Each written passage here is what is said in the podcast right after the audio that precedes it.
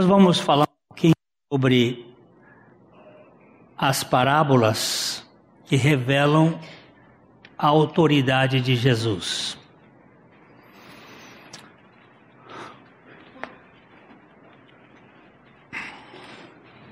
Quando Jesus voltou ao templo e começou a ensinar, os principais sacerdotes e líderes do povo vieram até ele e perguntaram: Com que autoridade fazes estas coisas? Quem lhe deu esse direito? Jesus respondeu: Eu lhes direi com que autoridade faço estas coisas se vocês responderem a uma pergunta, a autoridade de João para batizar vinha do céu ou era apenas humana?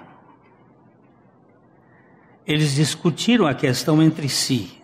Se dissermos que vinha do céu, ele perguntará: por que não creram em João? Mas se dissermos que era apenas humana, seremos atacados pela multidão, pois todos pensam que João era profeta. Por fim, responderam a Jesus: Não sabemos. E Jesus replicou: Então eu também não direi com que autoridade faço essas coisas.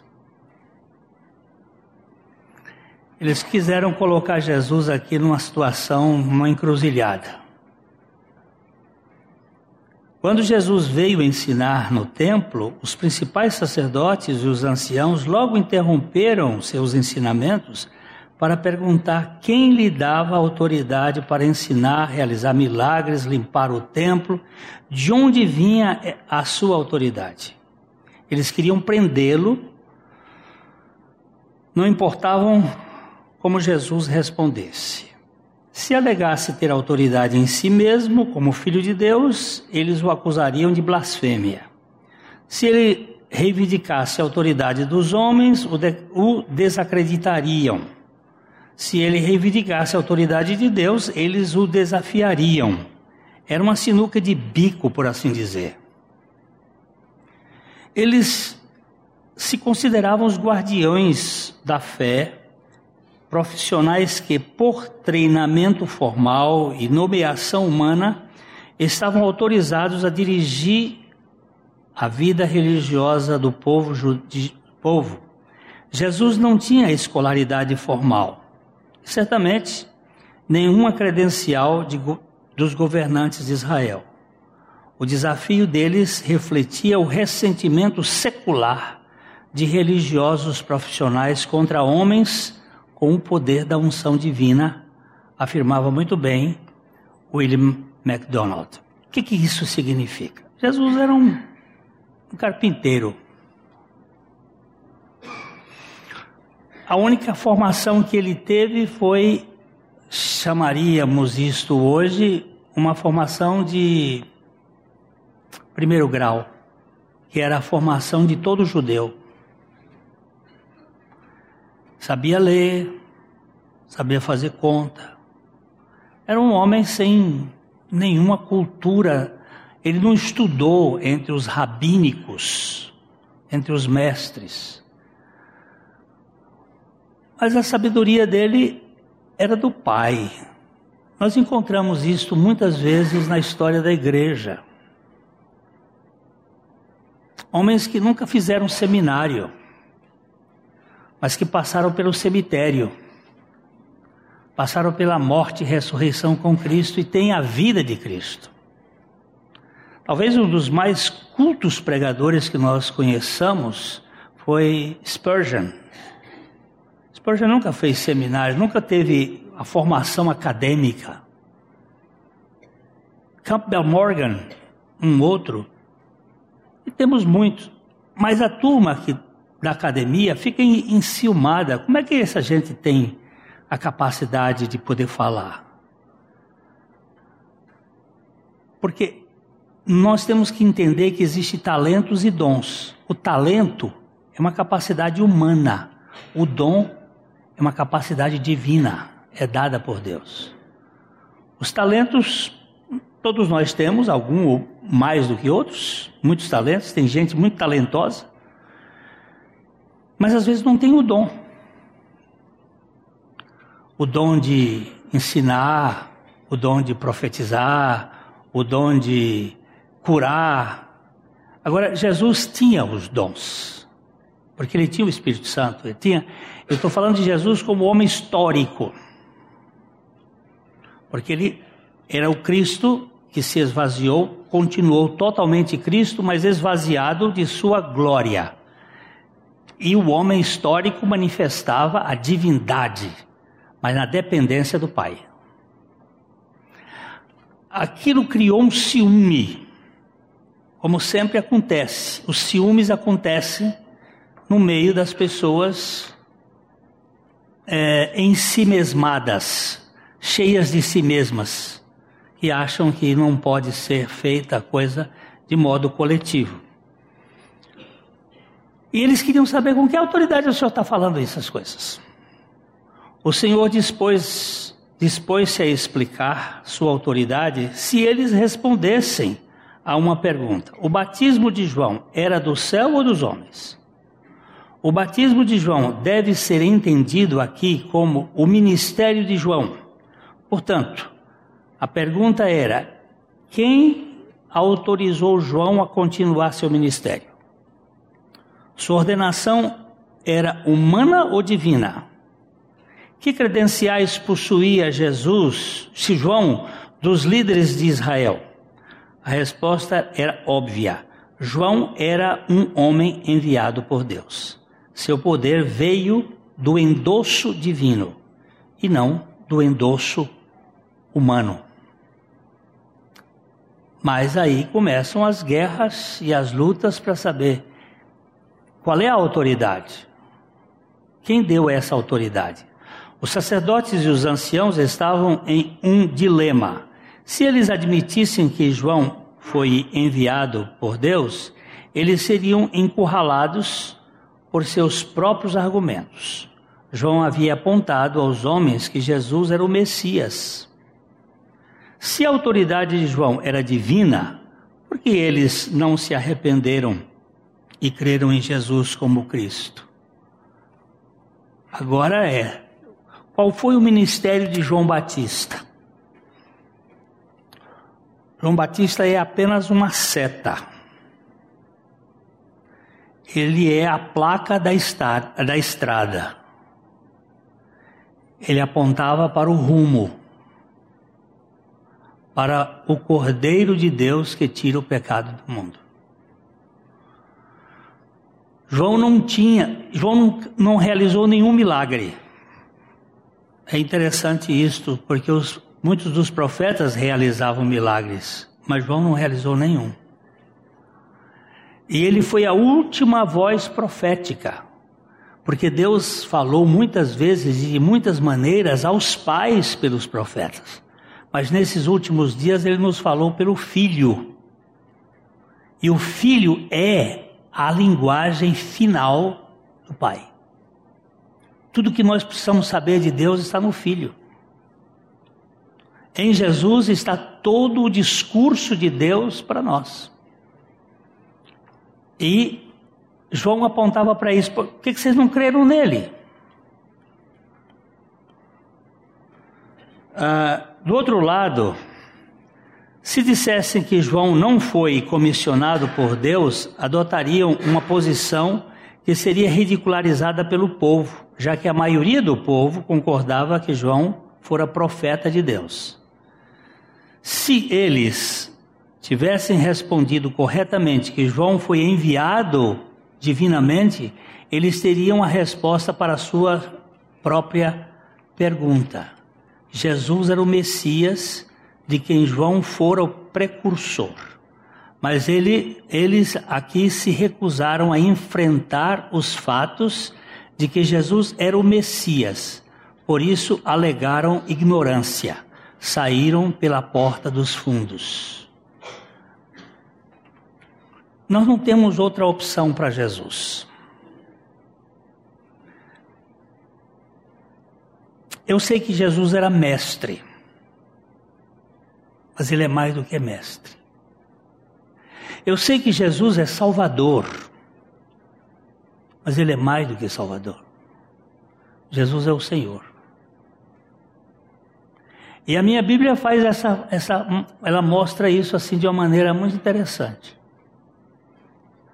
Quando você vai procurar Jesus como Salvador, ele aparece 16 vezes.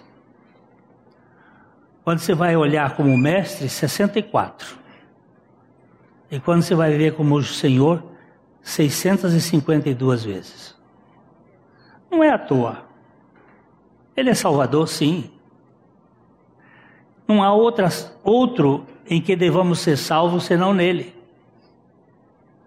Ele é mestre, sim. Ele é o mestre dos mestres.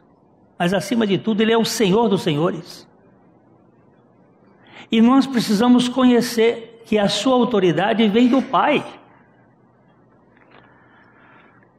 Eles não podiam dizer qual era a fonte do poder de João, então Jesus disse: Nem eu lhes direi com que autoridade faço essas coisas. Porque eles deveriam lhes dizer o que eles já sabiam, porque ele deveria lhes dizer o que eles já sabiam, mas não estavam dispostos a admitir. Foi aqui que Jesus contou duas parábolas que explicam isto: a parábola dos dois filhos e a dos maus lavradores. Essas duas palavras estão neste contexto. O contexto é com que autoridade o senhor está fazendo essas coisas? Quem é, quem afinal de contas é o Senhor? Parábolas, nós temos visto aqui algumas delas, elas são linguagem paralela, elas não são histórias acontecidas, mas são histórias verificáveis, algo que seja verídico, que pode acontecer.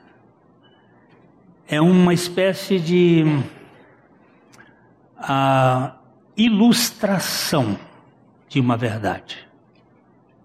Por isso a ideia de parábola jogada ao lado. E ele conta então essas duas parábolas.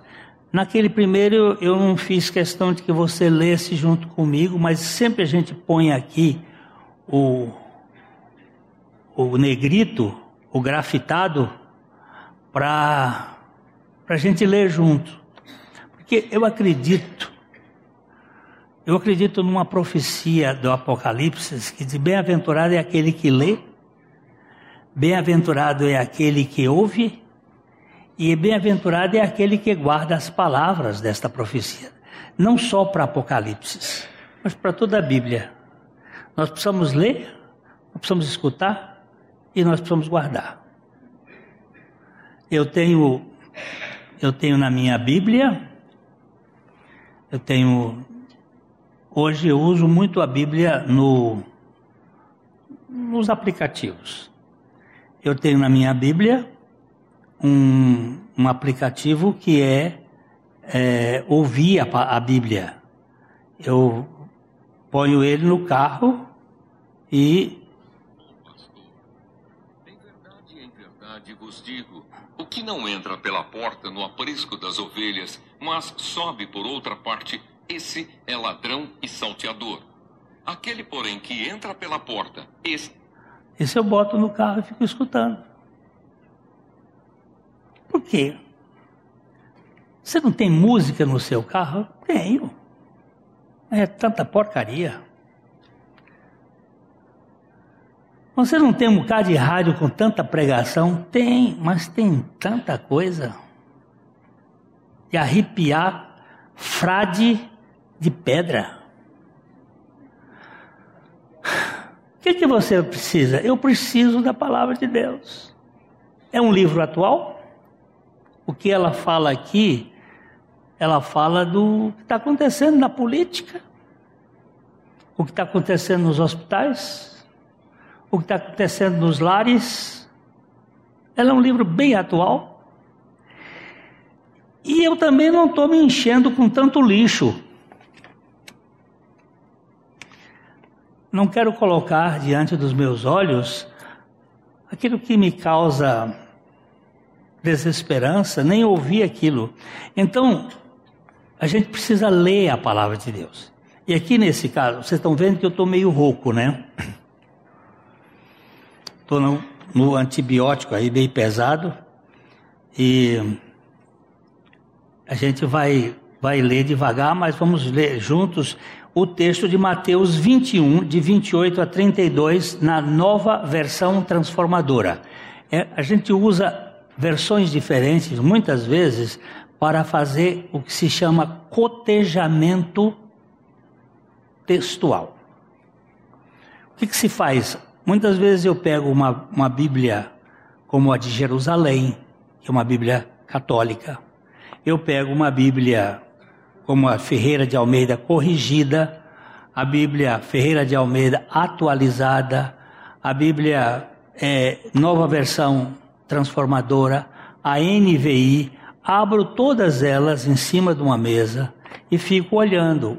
Hoje não preciso abrir em cima de uma mesa, eu fico olhando no meu uh, aplicativo. Mas eu olho o texto. Como é que esse texto? Às vezes um texto está melhor traduzido nesse do que naquele. Ou explica melhor aqui do que ali. Porque nenhuma tradução é perfeita. Então vamos ler aqui nesta versão, que é nova versão transformadora. O que acham disto? Um homem que tinha dois filhos disse ao mais velho: Filho, vá trabalhar no vinhedo hoje. O filho respondeu: Não vou. Mas depois mudou de ideia e foi. Então o pai disse ao outro filho: Vá você. E ele respondeu: Sim, senhor, eu vou, mas não foi. Qual dos dois obedeceu ao pai? Eles responderam: O primeiro. Então Jesus explicou: Eu lhes digo a verdade. Cobradores de impostos e prostitutas entrarão no reino de Deus antes de vocês. Pois João veio e mostrou o caminho da justiça, mas vocês não creram nele. Enquanto cobradores de impostos e prostitutas creram. E mesmo depois de verem isso, vocês se recusaram a mudar de ideia e a crer nele. Tá claro? Olha, esse versículo aqui termina, aqui a, parte inicial terminou no 27. E nós começamos a parábola no 28. Isto é uma explicação de por que de onde vinha a autoridade de Jesus. Então ele está contando uma parábola de dois, de um pai com dois filhos. Essa parábola é uma representação sagaz aos principais, é uma repreensão sagaz aos principais sacerdotes e anciãos pelo fracasso em obedecer ao chamado de João ao arrependimento e à fé. Trata-se de um homem cujos dois filhos foram convidados a trabalhar na vinha. O primeiro recusou, depois mudou de ideia e foi a Lida. O outro concordou em ir, mas nunca o fez. Quando perguntado sobre qual filho fez a vontade do pai, os líderes religiosos se condenaram sem querer, dizendo o primeiro. Eles puseram um, um, uma sinuca de bico para Jesus e Jesus voltou a sinuca de bico para eles. Por isso que ele é o mestre. E coloca uma situação, escuta aqui. Ó, o pai tem dois filhos, diz ao mais velho, vai trabalhar na vinha. Ele diz, não vou. Mas arrependeu-se e foi. O outro disse, vou.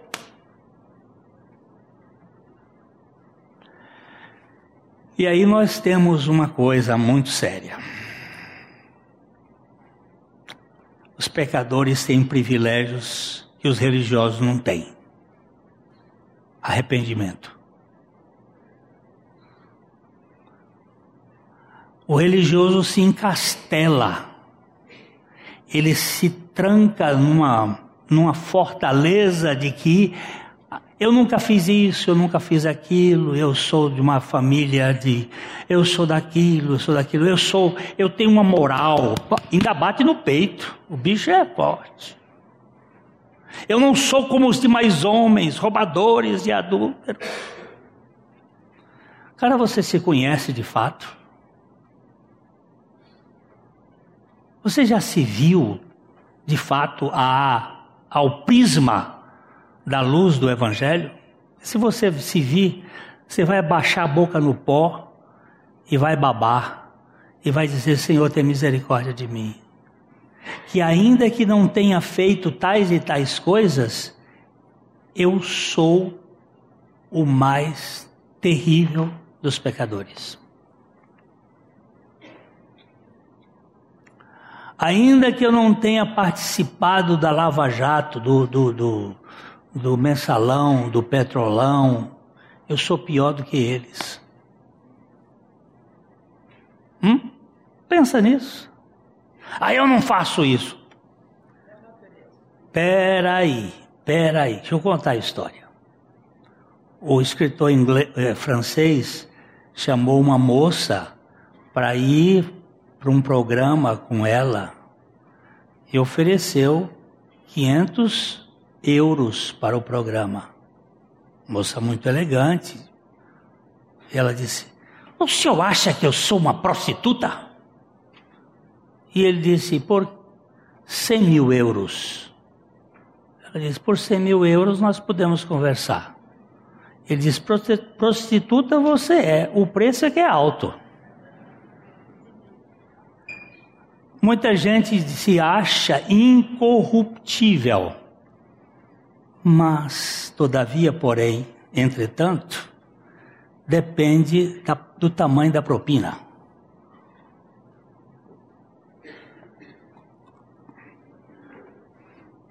Eu não confio em mim.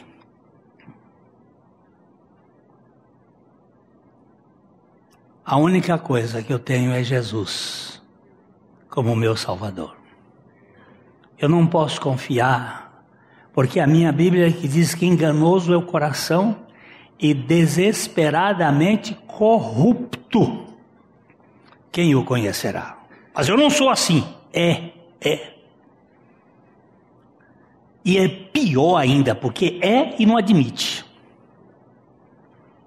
Deve ter um fogo mais especial no inferno para essa gente o incinerador lá vai ser quente mesmo.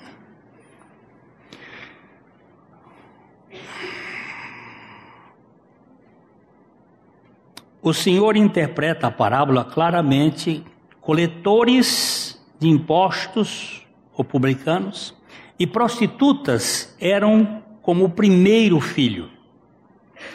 Eles não fizeram nenhuma pretensão imediata de obedecer a João, João Batista, mas eventualmente muitos deles se arrependeram e creram em Jesus. Os líderes religiosos eram como o segundo filho, até certo ponto aprovaram a pregação de João, mas nunca confessaram seus pecados ou confiaram no Salvador. João chega a dizer para os fariseus: raça de vibras, quem vos fez fugir da ira vindoura? O que, é que vocês estão fazendo aqui?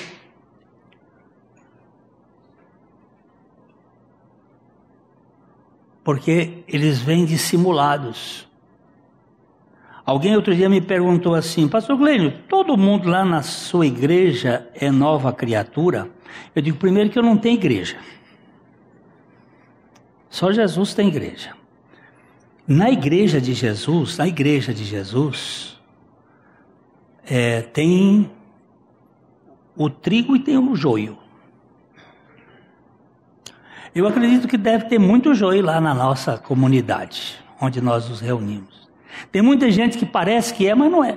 Mas eu não sei julgar. Esse assunto não é meu. Esse assunto é do Senhor.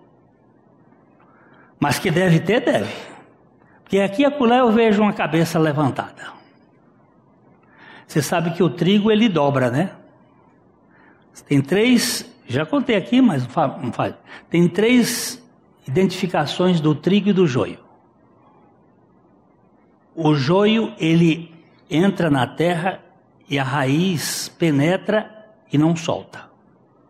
O trigo entra na terra e quando ele amadurece, a raiz solta. Você pega no trigo, ele puxa, ele arranca. Colher trigo é assim, é só puxar. O joio você não arranca. Ele está arraigado na terra. A segunda razão é que o trigo tem grão e o joio é xoxo. E a terceira razão é que o trigo enverga, por causa do, de ter grão, ele se curva. E o joio é empinadinho. Assim. A, o, o, o, pendãozinho dele fica assim para cima. Você mexe nele, ele faz. Faz igual a cobra. Levanta a cabeça e. É brabo. O povo brabo é o tal joio. Enjoia a gente da, da vida. Agora, que deve ter, tem. O problema meu sou eu. Eu tenho que dar conta. Senhor, ontem eu disse para o meu sobrinho que está aqui. Eu prefiro, não é frase minha, é uma frase de Anselmo, de Santo Anselmo. Eu prefiro ir para o inferno do que ofender o caráter do meu Deus.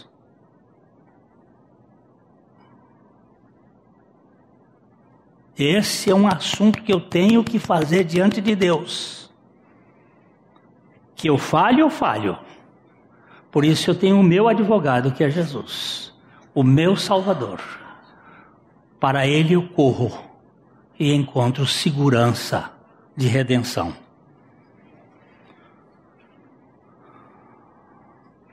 Portanto, os pecadores entram no reino de Deus enquanto os líderes religiosos satisfeitos permanecem do lado de fora. Será que isso acontece hoje? Pecadores declarados recebem o evangelho mais rapidamente do que aqueles com um verniz de falsa piedade.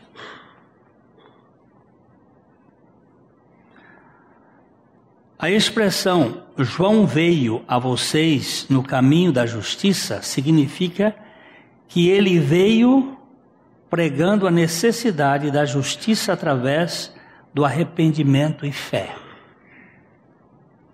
De que que eu devo me arrepender? Qual foi o pecado de Jó?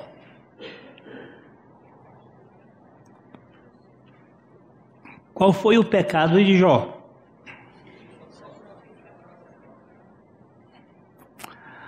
Jó era um homem íntegro, Jó era um homem justo, Jó era um homem temente a Deus e Jó desviava-se do mal. Íntegro, justo, temente a Deus e se desviava do mal. Qual era o pecado de Jó? Não estou escutando. Bota Jó 26, 27, 6 aí no. 27, 6.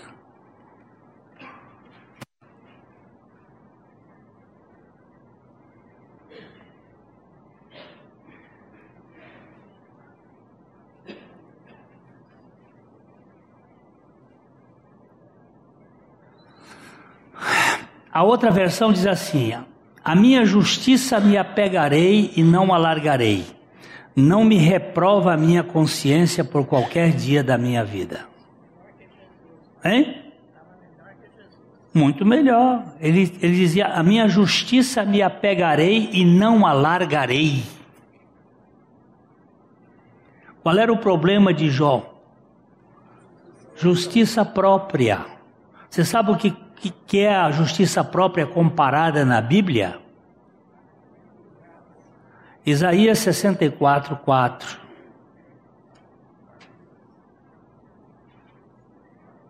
Vamos ver se essa outra versão. Isaías 64, 4. Deixa eu ver se eu estou certo também. Não vê o 6 aí.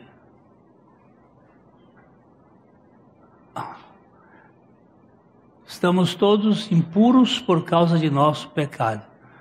quando mostramos nossos atos de justiça, não passam de trapos imundos.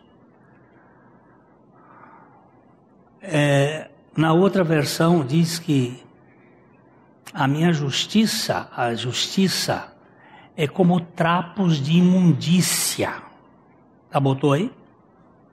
Mas todos nós somos como imundo e todas as nossas justiças como trapo de imundícia. Todos nós murchamos como a folha e as nossas iniquidades como um vento nos arrebatam. Sabe o que é a palavra trapos de imundícia aí? Panos podres de menstruação. Hoje as mulheres vivem um conforto extraordinário, porque tem absorventes descartáveis. Mas naquele tempo, Juntavam-se alguns mulambos, panos velhos, fazia um absorvente que ficava durante três dias, porque elas não podiam ser tocadas nem, nem se banharem. Imagina que cheiro ficava. E é isso que minha Bíblia chama de minha justiça. Por que, que eu fico brabo quando alguém me acusa? Que eu tenho justiça suficiente para me defender. Porque o Cordeiro de Deus, quando era injustiçado, não abria a sua boca.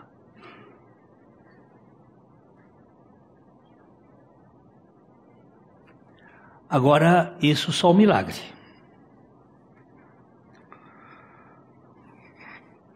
A expressão, então. Agora, vamos para outra parábola. Agora ouçam outra parábola. O dono de uma propriedade plantou um vinhedo, construiu uma cerca ao redor, um tanque de prensar e uma torre para aguar.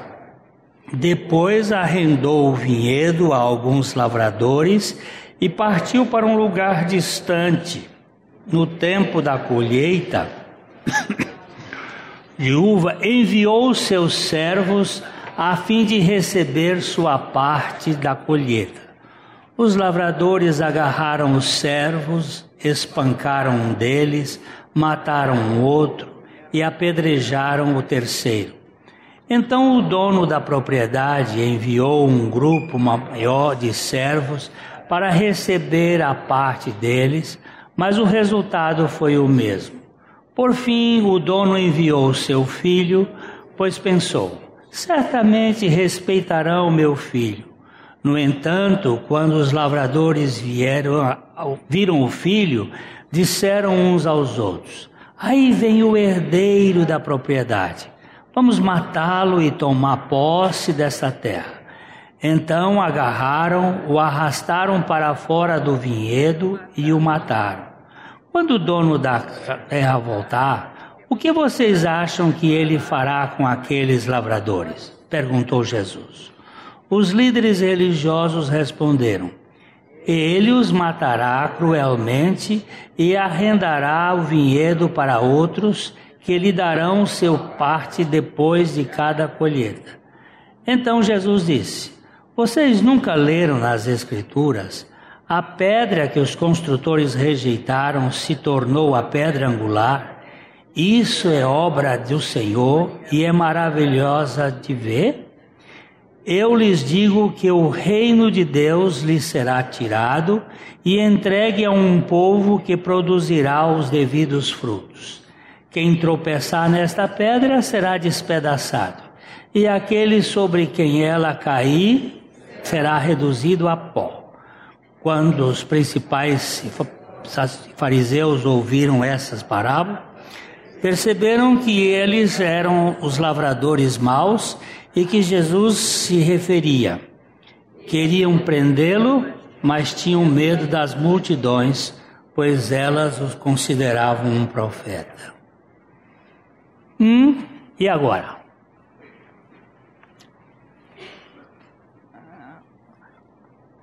Além de responder à pergunta sobre a autoridade, Jesus contou a parábola de um certo proprietário de terras que plantou uma vinha e colocou uma cerca viva em volta dela, instalou uma prensa de vinho, construiu uma torre e alugou para lavradores, indo embora para um país distante. Na safra enviou seus servos aos arrendatários para obter o aluguel da colheita, mas estes bateram um, mataram outro e apedrejaram um terceiro.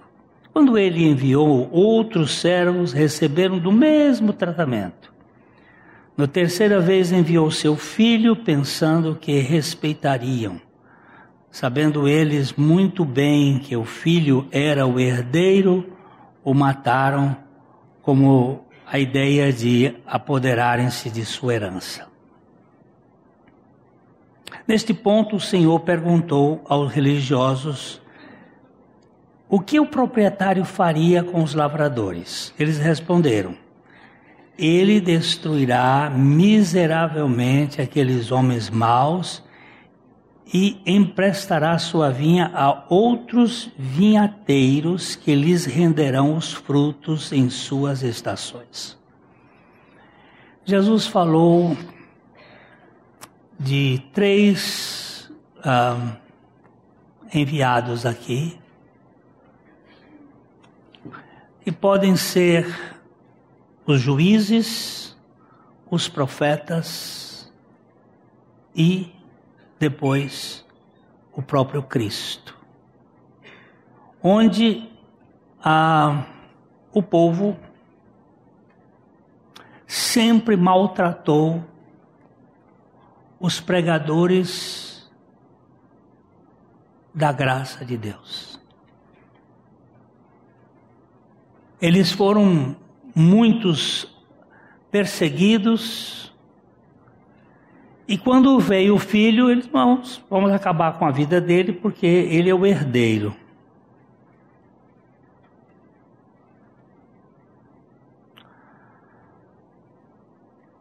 A parábola não é difícil de interpretar. Deus é o proprietário. Israel, a vinha. Aí agora. Vamos ler lá.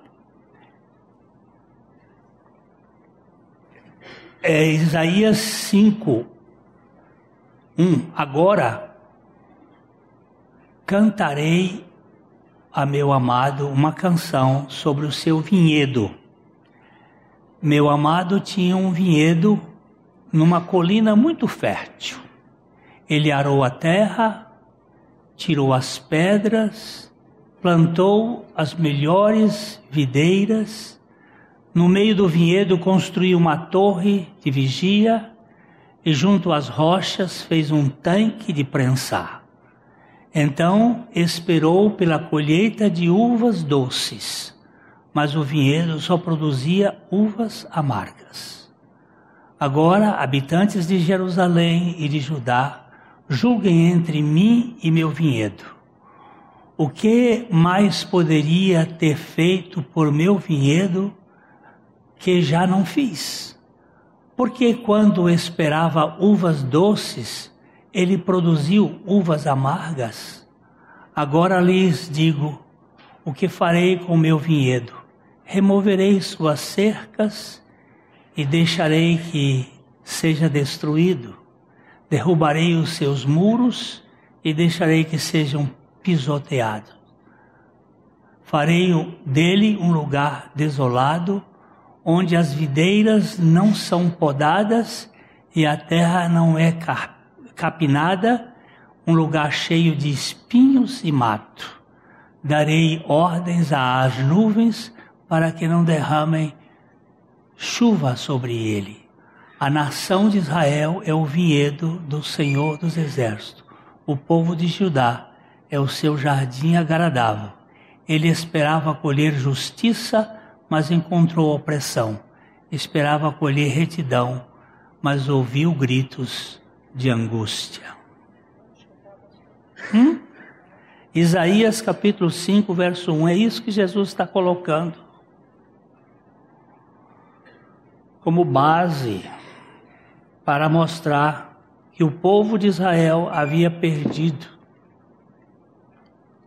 Ele diz que ia ser destruído. No ano 70 da nossa era, o general Tito cercou Jerusalém, derrubou os muros de Jerusalém, derrubou o templo, espalhou esse povo até o ano de 1948, quando a nação de Israel volta como nação. É o nosso próximo estudo, a nossa próxima parábola, que é a parábola da, vi, da figueira, da videira quando floresce.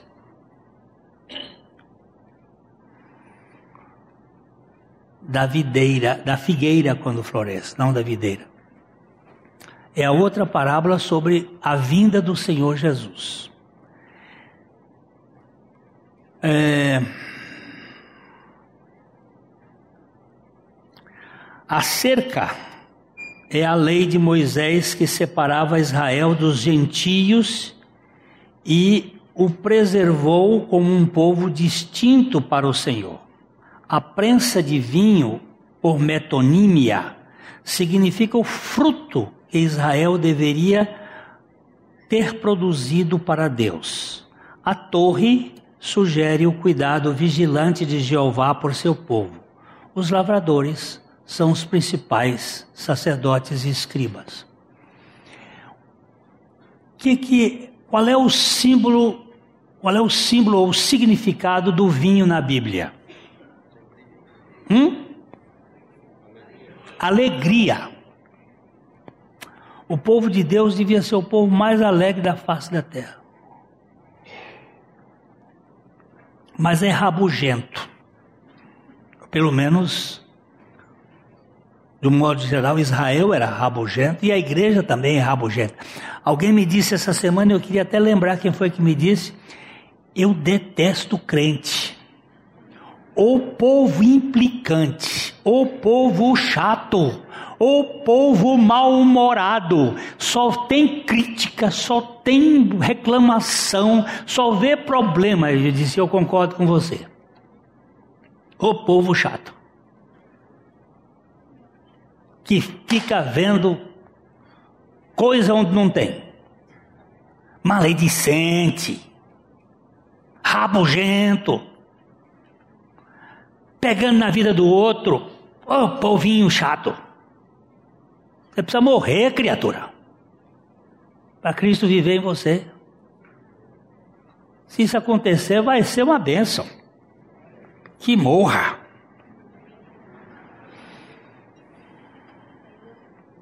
Deus repetidamente enviou seus profetas ao povo de Israel, buscando da vinha os frutos da comunhão, da santidade, gozo e amor. Mas o povo perseguia os profetas e matou alguns deles. Por fim, Deus enviou seu filho dizendo: Eles respeitarão meu filho. Os principais sacerdotes e escribas disseram: Este é o herdeiro. Uma admissão fatal. Eles concordaram em particular que Jesus era o Filho de Deus, embora o negassem publicamente. E assim responderam à própria pergunta deles sobre sua autoridade. Essa autoridade vinha do fato de que Jesus era o Filho de Deus. Na parábola, eles são citados dizendo: Este é o herdeiro, vinde, matemo-lo e tomemos sua herança. Na vida real, eles disseram, João capítulo 11, verso 48, se o deixarmos assim, todos crerão nele e os romanos virão e tirarão o nosso lugar e a nossa nação. E assim eles o rejeitaram, expulsaram e crucificaram. Quando o Salvador perguntou ah, o que o dono da vinha faria, a resposta deles, isto é, dos escribas e fariseus, é, eles concordou com como mostra os versículos 42 e 43, eles eh, mostra que eles, eles estavam tendo uma atitude de, de, de não aceitar o que o Senhor. Então Jesus cita as palavras do Salmo 118, 22. A pedra que os construtores rejeitaram tornou-se a principal pedra angular. Isso foi o que o Senhor fez e é maravilhoso aos nossos olhos. Agora, só um pouquinho de histórico. Quando é, Salomão foi construir o templo, ele teve que cortar o Monte Moriá e o Monte Sião, que faziam parte, para tirar as pedras do próprio monte. Isso vocês vão ver no livro de Crônicas, no livro de Reis. Para construir o templo, as pedras, que são pedras de um granito poroso, elas são tiradas da própria rocha, que era o monte. Então eles tiveram que cortar o monte e tirar aquelas pedras. Nós vimos agora em Israel uma das pedras do tempo de Herodes, não do tempo de, de Salomão, mas do tempo de Herodes, que também foram tiradas de lá. Essa pedra tem sete metros de comprimento por três de largura e dois de altura. Você imagina quanto pesa uma pedra dessa? Mas no tempo de Salomão as pedras estavam entre quatro, de, entre cinco a três mil quilos cada pedra, cortadas, que até hoje ninguém sabe de fato como é que eles cortaram essas pedras. Rochas enormes e depois essas pedras eram enumeradas e construídas lá.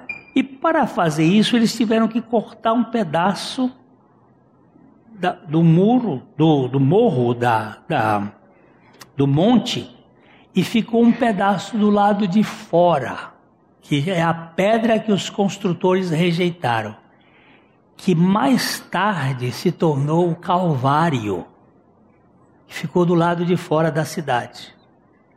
Até a pedra que os construtores rejeitaram é a pedra onde Cristo ia ser crucificado.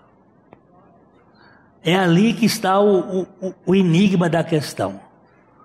E Jesus está dizendo assim: a pedra que os construtores rejeitaram tornou-se a principal pedra angular. Isso foi o que o Senhor fez e é maravilhoso aos nossos olhos. Essa pedra que ficou do lado de fora da cidade. Quando Cristo, a pedra, se apresentou aos construtores, os líderes da Israel, não tinham lugar para ele em seus planos de construção e o jogaram de lado como inútil. Porém, após sua morte, ressuscitou dos mortos e recebeu o lugar de proeminência dado por Deus, e assim foi feito a pedra mais alta do edifício divino. Filipenses 2:9 diz: Deus também o exaltou sobremaneira e lhe deu o nome que está acima de todo nome. Jesus então anunciou sem rodeios, que o reino de Deus seria tirado de Israel e dado a uma nação que daria frutos. E assim aconteceu. Israel foi deixado de lado como povo escolhido de Deus e ficou fora judicialmente. Um endurecimento chegou à raça que rejeitou seu Messias e permanece assim até o segundo advento de Cristo. A profecia de que o reino de Deus seria dado a uma nação que produz seus frutos tem sido entendida como se referindo à igreja, composta de judeus e gentios crentes. Uma nação santa, o próprio povo de Deus, 1 Pedro 2,9, ou a parte de Israel que estará vivendo no segundo advento Israel redimido trará frutos para Deus. Agora eu quero só, não está aqui no nosso boletim, eu quero citar dois pontos só para a gente ter uma noçãozinha aqui. Porque é, este ponto, Quem cair sobre esta pedra será quebrado, mas sobre quem ela cair virará pó. O que isso quer dizer? Na primeira parte do versículo, a pedra está no chão. Ó, quem cair nesta pedra será quebrado. Mas sobre quem ela cair, virará pó. Na primeira parte do versículo, a pedra está no chão, a pedra baixa. Na segunda parte, está descendo de cima. Isso sugere os dois adventos de Cristo. Quando ele veio pela primeira vez, os líderes judeus tropeçaram nela e foram despedaçados. Quando ele voltar, descerá em juízo, espalhando seus inimigos como pó. Agora eu quero dois textos aqui para vocês me colocarem aí. Êxodo capítulo 17, versículos de 1 a 5. Eu estou sem meu coisa, mas eu quero. Ó, a água. Essa, essa versão aqui é a corrigida? É com Strongs, tá bom. Tendo partido toda a congregação dos filhos de Israel do deserto de Sim, fazendo suas paradas segundo o mandamento do Senhor, acamparam-se em Refidim e não havia ali água para o povo beber. Só fazer um, um parêntese aqui. O povo de Israel saiu de Gozen, no Egito, e entrou em Gilgal, em, Jerusalém, em Israel. Da saída até a entrada são 42 paradas. Você se lembra que a nuvem parava, o povo parava. A nuvem andava, o povo andava. A nuvem parava, o povo. Porque a agenda era de Deus. Esta parada aqui é a parada número 10, antes do Sinai.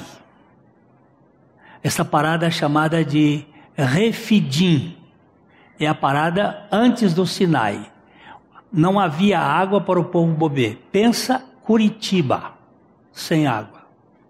É mais ou menos, a proporção é isso. Eram 600 mil homens de 18 anos para frente que eram contados.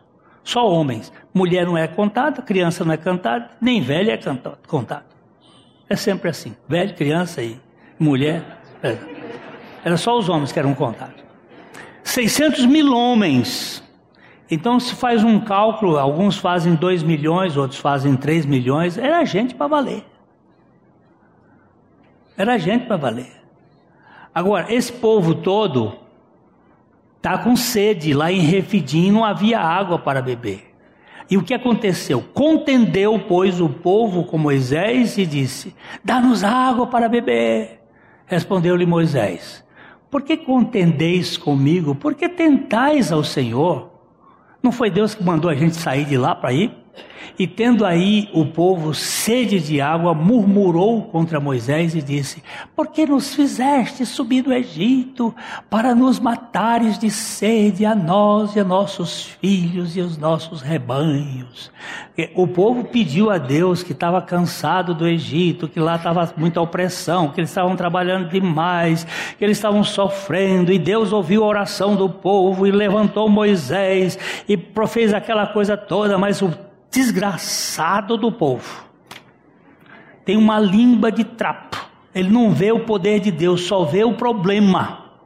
E aí começou a reclamar e reclamar e a murmurar contra Moisés. E Moisés, pobrezinho, diz que então clamou Moisés ao Senhor que farei a este povo? Só lhe resta apedrejar-me. Respondeu-lhe o Senhor a Moisés: Passa diante do povo e toma contigo alguns dos anciãos de Israel, e leva contigo em, mão o bordão com que feriste o rio, e vai.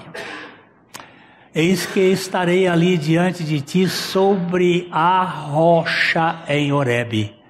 E ferirás a rocha, e dela sairá água, e o povo beberá. Moisés assim o fez na presença dos anciãos de Israel. e chamou o nome daquele lugar Massá e Beribá por causa da contenda dos filhos de Israel e por e porque tentaram o Senhor dizendo: Este é o Senhor. Esta é está o Senhor no meio de nós ou não? Agora baixa um pouquinho aqui. É, eis que estarei, baixa aí, no verso 6, ouve. Eis que estarei ali diante de ti sobre a rocha em. Parararararara. Aqui é que o negócio fica complicado. Por quê? Porque Horebe só tem rocha. Horebe é o Sinai. Quem já foi no Sinai sabe que no Sinai não tem outra coisa a não ser rocha. Só tem pedra. Qual é essa rocha? Aí a Bíblia vai explicar. Aperta o dedinho na rocha aí. Aí. Vamos ver o que palavra vai aparecer. Olha a palavra que vai aparecer aí. Ó, a palavra é tsuvur. Tsuvur. Ou tsur. Rocha, penhasco. Parede, rocha, penhasco. Esta versão não dá, mas é uma rocha baixa, é uma rocha no chão. Tá? Essa rocha devia ser o quê? Foi que ele disse para Moisés? Fere a rocha. Fere a rocha. Ok? Agora nós vamos, guarda bem. Sibur é a palavra para rocha. Porque a Bíblia não tem erro. A Bíblia é a palavra de Deus e é a revelação do Espírito Santo. Agora nós vamos para Números capítulo 20. Vamos começar, eu acho que é bom, Números 20. Chegados os filhos de Israel, toda a congregação ao deserto de Zim, agora já está lá no, na quadragésima parada, no mês, na quadragésima não, na trigésima parada, trigésima segunda. No mês primeiro, o povo ficou em Cádiz, Cádiz Barneia. Ali morreu Miriam e ali foi sepultada. E não havia água para o povo. Então se ajuntaram contra Moisés e contra Arão, e o povo contendeu com Moisés, e disseram: Antes tivéssemos perecido quando expiraram nossos irmãos perante o Senhor, porque nos trouxeste a congregação do Senhor a este deserto para morrermos aí, nós e os nossos animais. E por que nos fizeste subir do Egito para trazer este, a este mau lugar que é de cereais, que não é de cereais, nem de figos, nem de vides, nem de romãs, nem de água para beber? Ô oh, povo de barriga cheia, o tempo todo comendo do deserto, do pão de Deus, mas lembrando das pepinos e dos, e dos abacaxis. Então, Moisés e Arão se foram de diante do povo para a porta da tenda da congregação e se lançaram sobre o seu rosto, e a glória do Senhor lhes apareceu. E disse o Senhor a Moisés: Toma o bordão, o mesmo lá, junta o povo, tu e Arão, teu irmão, e diante dele falai a rocha, e dará a sua água. Assim tirareis água da rocha e dareis de beber à congregação e aos seus animais. Agora aperta a palavra rocha aí. Agora a palavra é outra. A palavra é selar, procedente de uma saída de rocha, penhasco, rocha, rocha, penhasco, fortaleza, é rocha alta. Significado ser alto.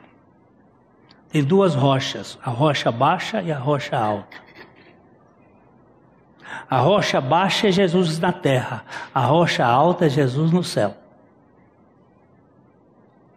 A rocha baixa tinha que ser ferida, a rocha alta tem que ser orada.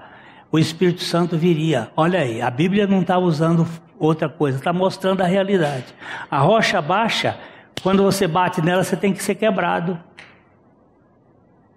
Mas se a rocha alta cair sobre, você, você vai ser esmagado.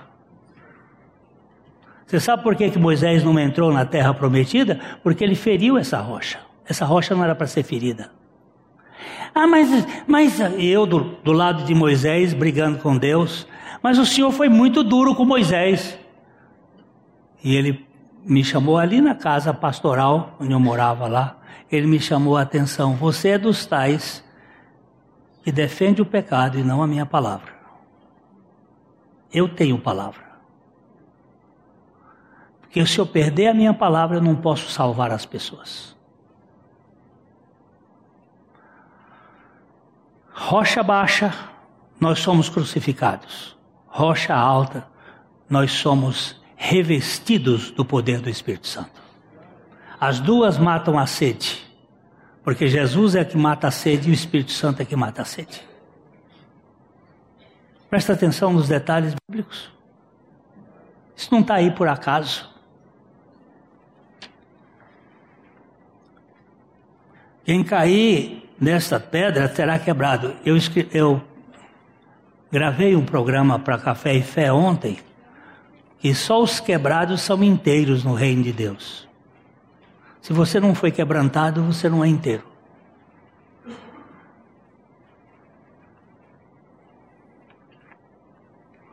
Deus teve que nos quebrar. O irmão me disse assim, pastor, hoje agora ele estava contando sua, sua luta nas, na, nas, nas dificuldades na saúde, a luta que ele teve com o pai dele, como a situação, ele estava contando das lutas, ele disse, mas o Senhor está me tratando, está tratando no deserto. Ele nos leva ao deserto para falar a nossa alma. Muitas vezes nós estamos resmungando do deserto, mas o deserto é o lugar onde Deus está tratando conosco para que nós dependamos totalmente dele. Eu estou terminando, irmãos. Não restavam mais dúvidas.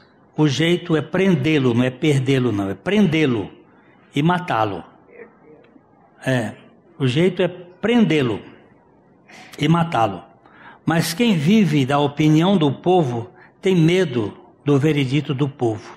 Aliás, por isso diz que dia 25 vai ter uma nova passeata. Eu tenho visto aqui uma turma de gente fraca. E no, o Brasil passando pelo que está passando, na hora de ir para a praça, para a ágora, fica aí tudo com perninha tremendo. Ou com preguiça, vadiando. Vai para rua, cara. O povo tem voz. Quando tiver que ir para a rua, tem que ir para a rua, para defender o Brasil. O nosso país está sofrendo ataques de todos os lados. Eu não sou, não acho que Bolsonaro é sassabutema, ele não é salvador da pátria. Mas acho que nós temos que tomar posições, e posições sérias, em favor de nosso país. Porque essa política do jeito que estava aí é uma bagunça do inferno.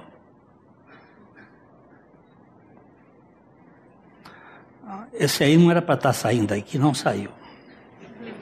Agora eles têm que se subverter, têm que subverter o povo para poder realizar os seus desígnios. É sempre assim que a religião faz. Para que Jesus fosse crucificado, o sinédrio sublevou a multidão e deste modo pediu a crucificação dele.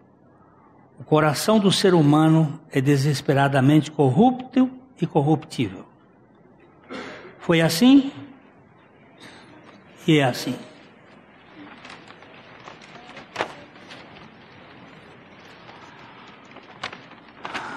De que autoridade o senhor tem?